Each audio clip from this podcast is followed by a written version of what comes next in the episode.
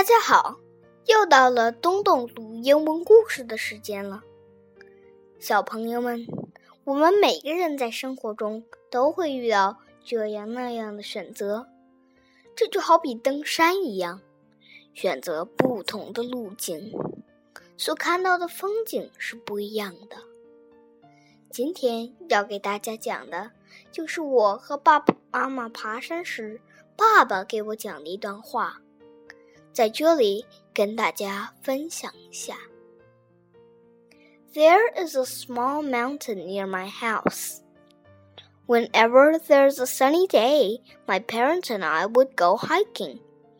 Each time we would try a different path. When we reached a hilltop, we would sit there, enjoying a different view. Sometimes it's a view of the sea. Sometimes it's a view of the city. And sometimes it's a view of another hilltop. One day when we got there, Dad said to me, Listen, boy, this is life.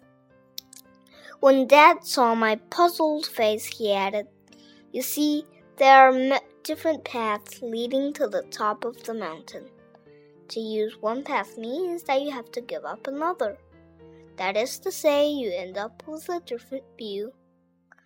I don't know if I fully understand the real meaning behind Daddy's words, but I do know we have to make choices in life, and each choice makes a difference.